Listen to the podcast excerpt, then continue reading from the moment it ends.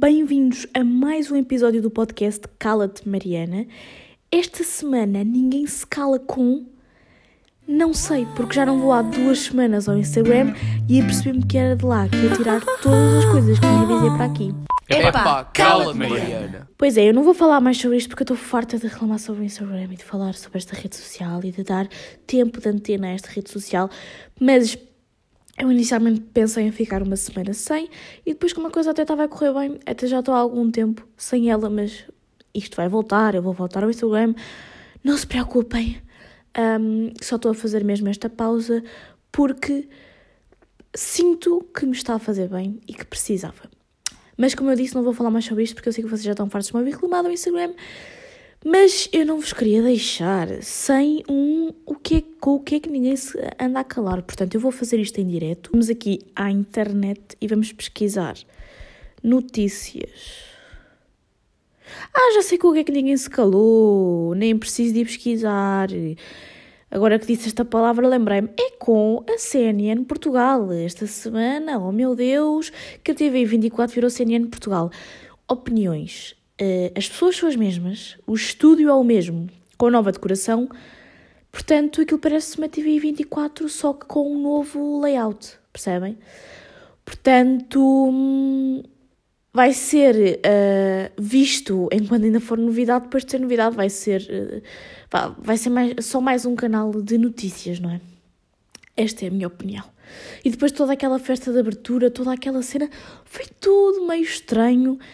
Pronto, e vamos ver que assuntos é que eu tenho aqui uh, escritos que me lembrei esta semana de falar.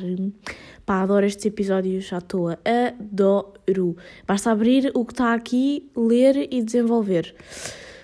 Primeira coisa que apontei, o que é que os professores ganham em pôr-nos medo? Epá, já sei porque é que eu apontei isto, é porque a minha professora estava a dizer, ai, ah, se vocês já estão assim no secundário, eu imagino na faculdade, na faculdade vocês vão sofrer ainda mais. E imaginem, o que é que os professores ganham com isto? Porque se eles ainda tivessem a dizer isso para nós melhorarmos na disciplina deles, porque eu, eu não sei quem é que ao ouvir isto melhora na disciplina. Eu acho que quem ao ouvir isto fica com tanto medo que aquilo até lhe atrapalha o sistema, não é? Tipo, o que é que os professores ganham com isto? O que é que ganham em pôr medo aos alunos? Eu lembro-me, desde o quinto ano, de ouvir os meus tutores, todos, a dizer, para o ano é que é. No segundo ciclo diziam, quando chegarem ao terceiro ciclo é que é, quando chegarem ao sétimo, oitavo e nono é que vão ver. E no secundário? No secundário os professores já não vos vão ajudar como nós ajudamos.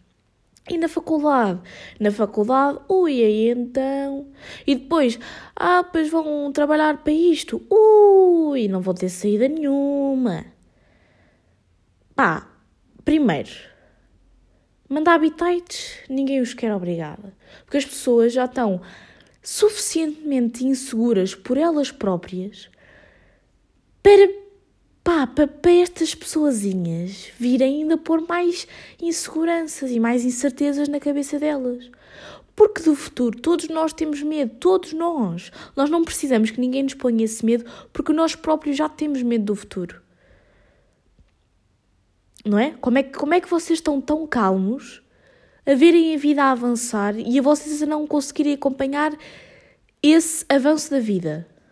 Porque eu tenho imenso medo, eu tenho imenso medo de para o ano ir para a faculdade, de ir fazer 18 anos, de, de depois isto, depois vir aquilo e depois vir aquilo. Nós estamos sempre com medo e as pessoas ainda nos querem pôr mais medo em cima, como, como se esse medo fosse aumentar a nossa produtividade atual. Que sentido é que isso faz? E depois, muitas vezes, esse medo também é dramatizado a um ponto que depois nós vemos que nem sequer é bem assim.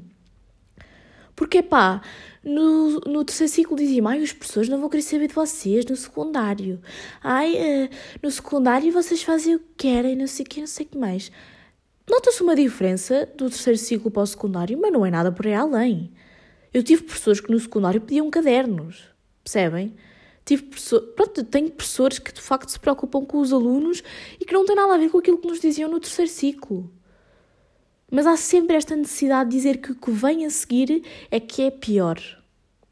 Porquê? Já os adolescentes queixam-se da vida deles, os adultos.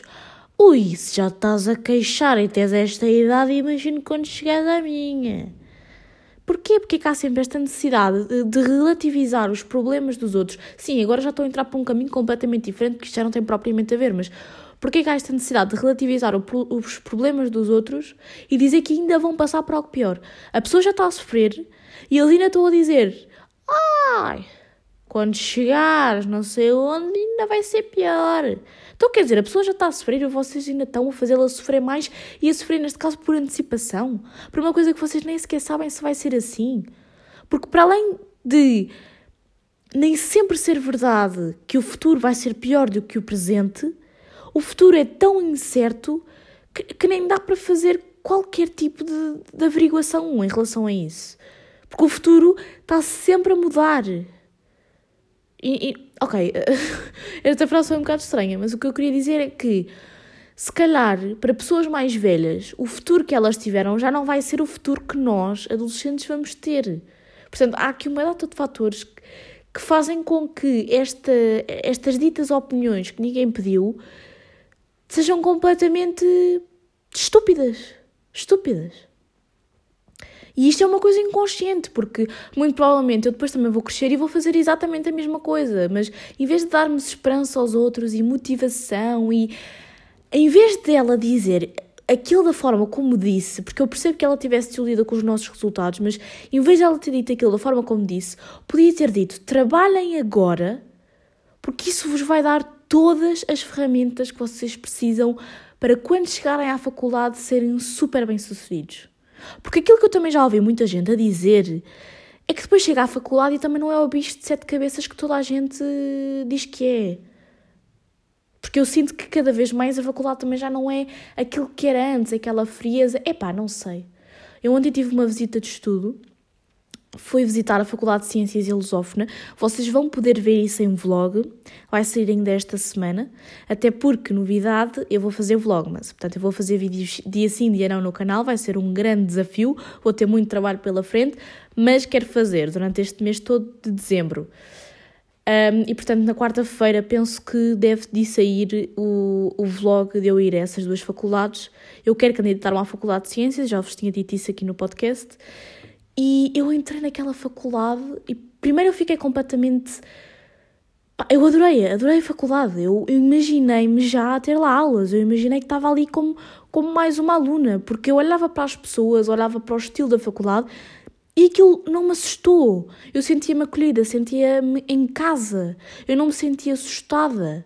Percebem? Não sentia esse sentimento que toda a gente diz que vai ser. Porque, ok, que vai ser uma grande mudança, desde já ter que fazer todos os dias mais de uma hora e meia em transportes públicos, só isso vai ser uma grande mudança. Só a rotina de Lisboa já é uma grande mudança, mas eu senti-me bem ali, eu não senti a frieza que dizem que é. E, e pá, e isto revolta-me um bocado, esta...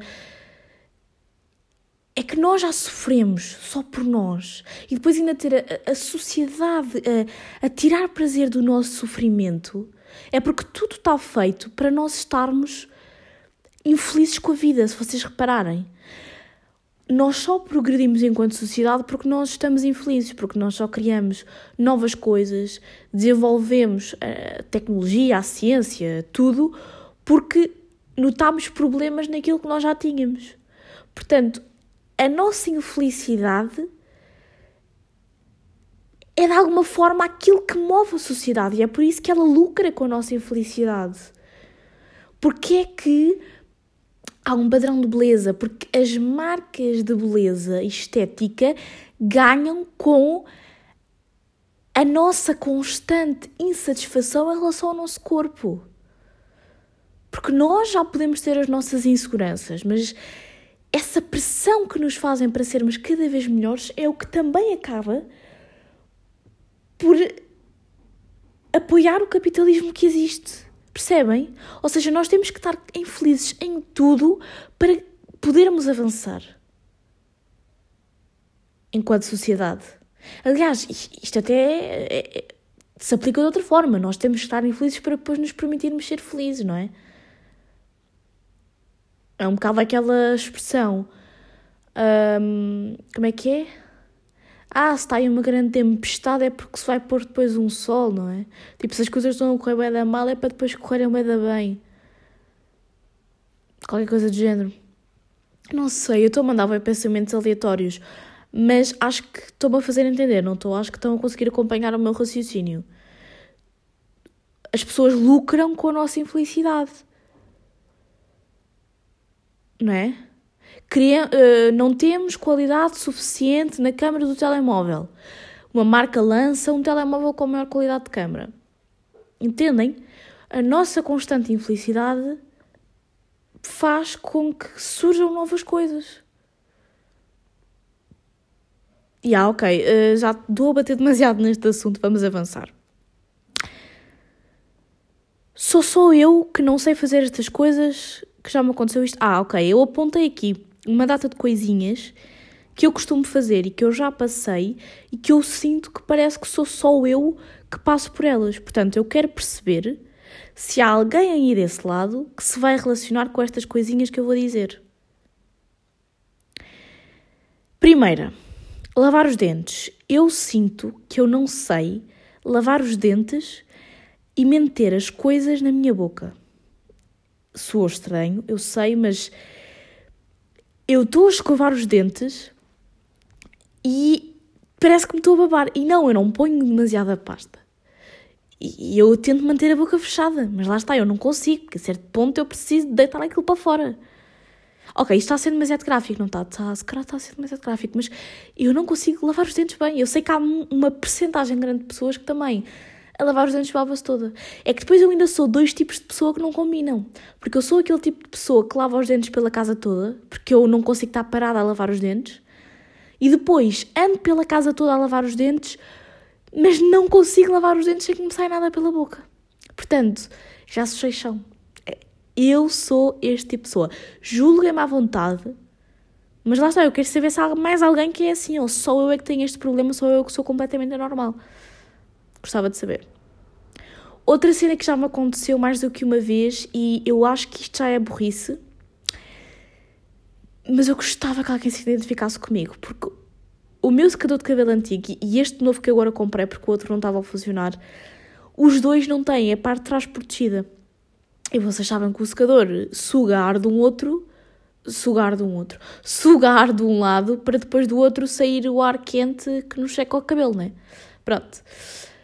Uh, já me aconteceu várias vezes eu pôr o secador ao contrário e aquela parte de trás me sugar o cabelo.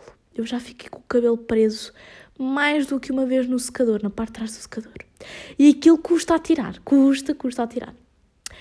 Portanto, eu gostava de saber se isto já aconteceu a mais alguém. Mas isto é aquelas coisas que nós pensamos, é pá, isto só, isto só a mim é que me acontece. Mas lá está, ai que tendência, só a mim é que me acontece. Só a minha vida é que é horrível, a tua não. Só eu é que posso sofrer, tu não. E eu tenho que sofrer mais que tu. Porquê é que nós temos esta necessidade, às vezes em coisas tão pequenas, de estar constantemente a comparar o nosso sofrimento com o dos outros? Que estupidez, não é? Pá, outra coisa que me acontece, bem, eu muitas vezes ponho o rímel nas pestanas porque gosto do efeito que fica.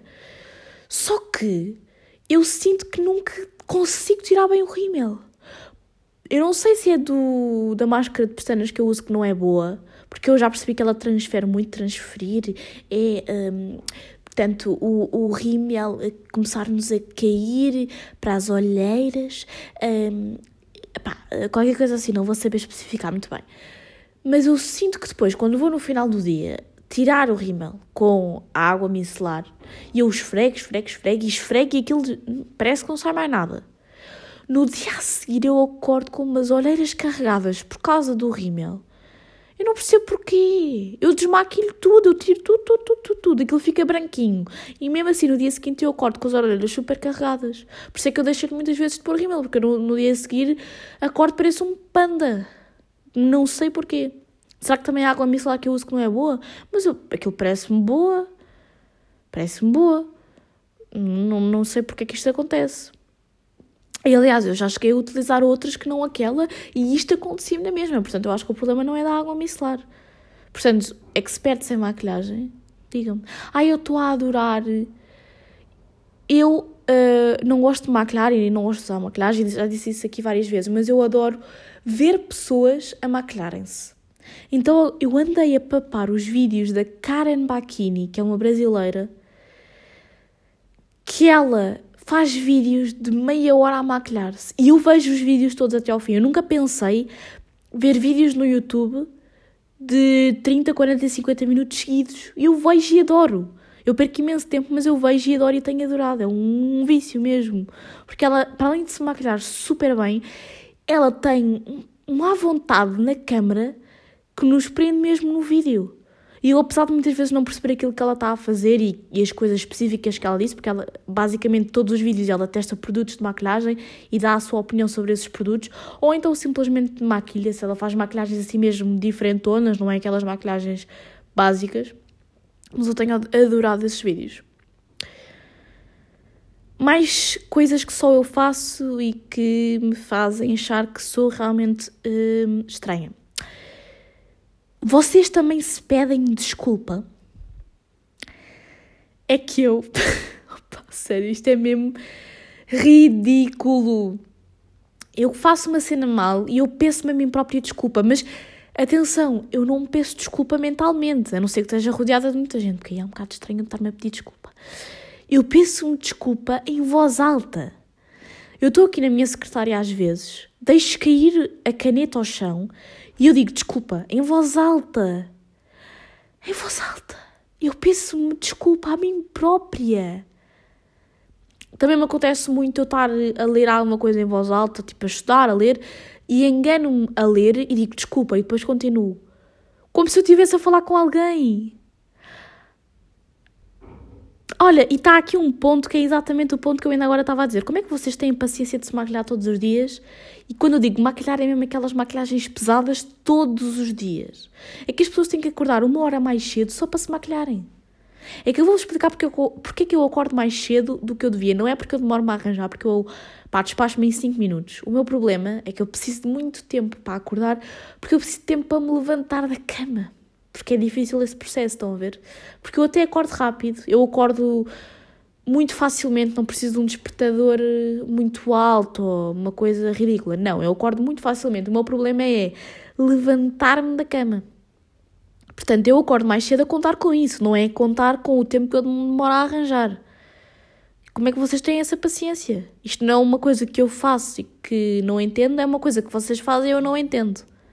Outra coisa, vocês também estão na vossa aula, aquela aula mesmo secante, estão a ver? E vocês não começam a imaginar cenários ridículos que podem acontecer na vossa aula. Eu, às vezes, eu mim na aula a imaginar alguém entrar e a derrubar a professora. Ou... Não é que eu não gosto da, da professora que está a dar a aula, mas eu às vezes imagino cenários ridículos que acontecem. Às vezes imagino, aí se eu agora me levantasse e simplesmente fosse embora. No outro dia eu imaginei que o marido da setora chegava à sala e ia pedir em casamento à nossa frente. Porquê é que eu estava a pensar nisso? Porquê é que eu imagino estas coisas? Não sei. Nasa, vem estudar a minha cabeça. Vem estudar a minha cabeça. E já que falámos em cabeça, a nossa memória engana-nos. Como diria o Google Trator, esta é a reflexão filosófica.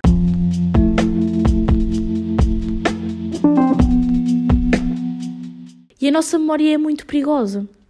Eu sei que eu ainda vou estudar isso melhor em psicologia e nós vamos estudar mesmo a nossa memória, como é que ela funciona, mas à medida que o tempo passa, nós vamos perdendo certas memórias mais antigas e ao mesmo tempo também vamos percebendo que há memórias de coisas que já aconteceram há imenso tempo que nos marcaram tanto e que ainda continuam aqui.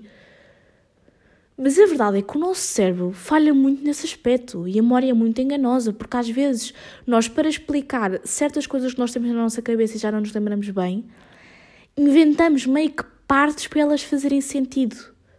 Percebem? Por exemplo, eu tenho a memória.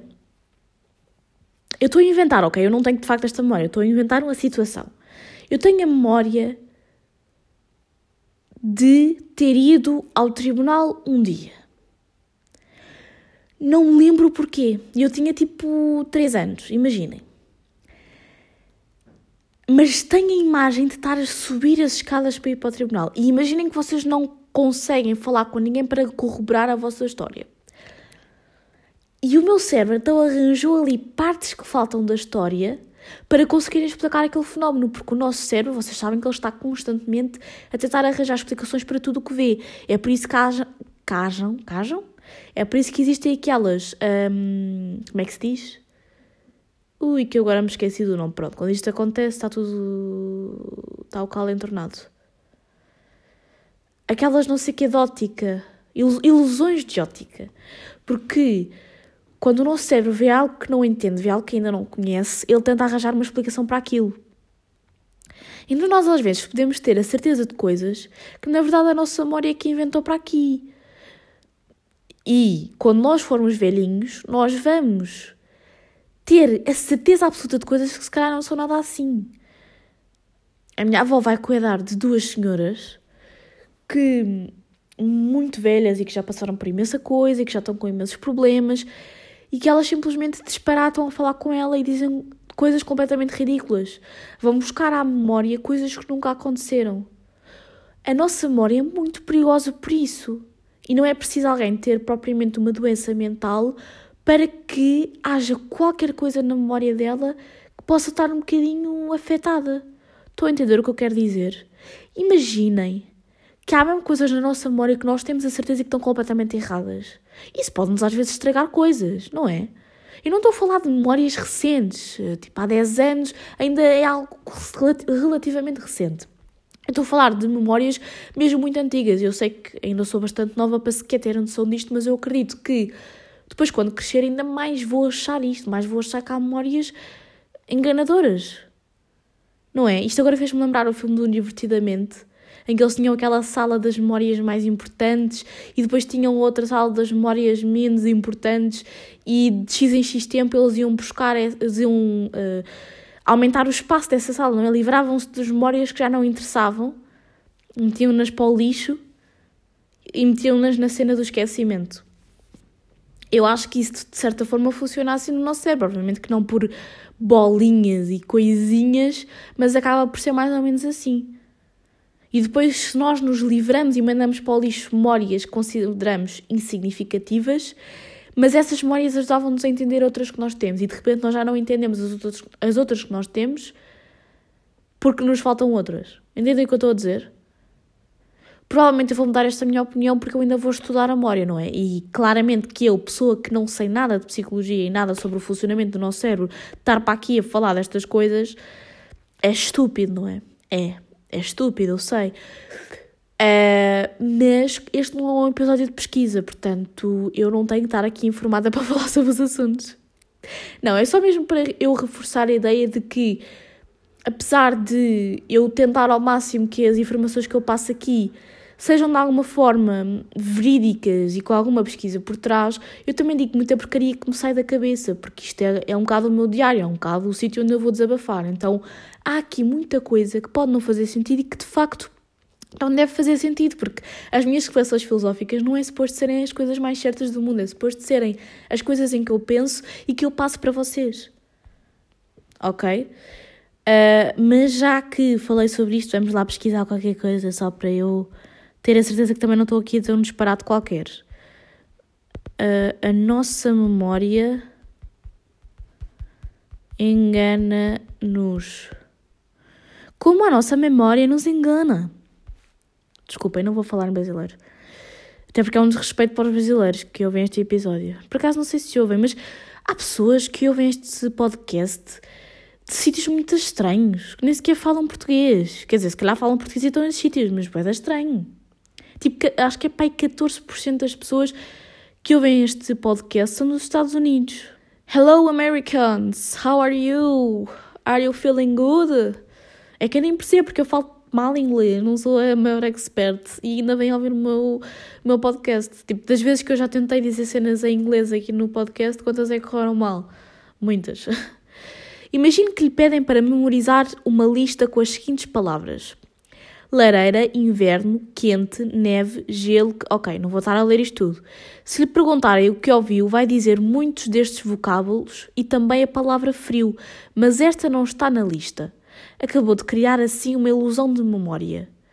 Ah, porque estas palavras vão nos fazer lembrar a palavra frio. sendo que ela nunca foi dita. É o que eu estava a dizer, às vezes nós não temos uma memória completa, então o nosso cérebro cria, estão a ver, cria coisas para que essa memória faça algum sentido. Será que tudo o que existe na nossa memória realmente aconteceu? A ciência mostra-nos que não. A memória pode atraiçoar-nos por diversas vezes sem que nos apercebamos. São as chamadas ilusões de memória e têm sido alvo de diversos estudos. Assistimos a um crime, mas não falamos logo com as autoridades. Estão outras testemunhas no local com as quais conversamos ou podemos ter. Ou, pode, hein? ou podemos ler, entretanto, num jornal.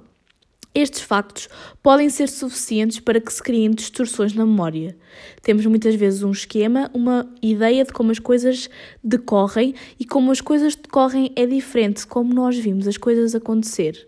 Explica ao Ciência 2.0, créditos para o site onde eu estou a ler isto, Pedro Albuquerque, docente na Universidade do Minho e que lidera um grupo de investigação na área da memória humana. Ou seja, este site nem sequer era brasileiro, era português e eu li como se fosse brasileiro. Tá bom, uh, acho que é uma boa forma de nós terminarmos este episódio. Portanto, o que eu disse não estava assim tão errado, ok? Um, espero que tenham gostado e ouçam-me para a semana. Tchau! Thank you.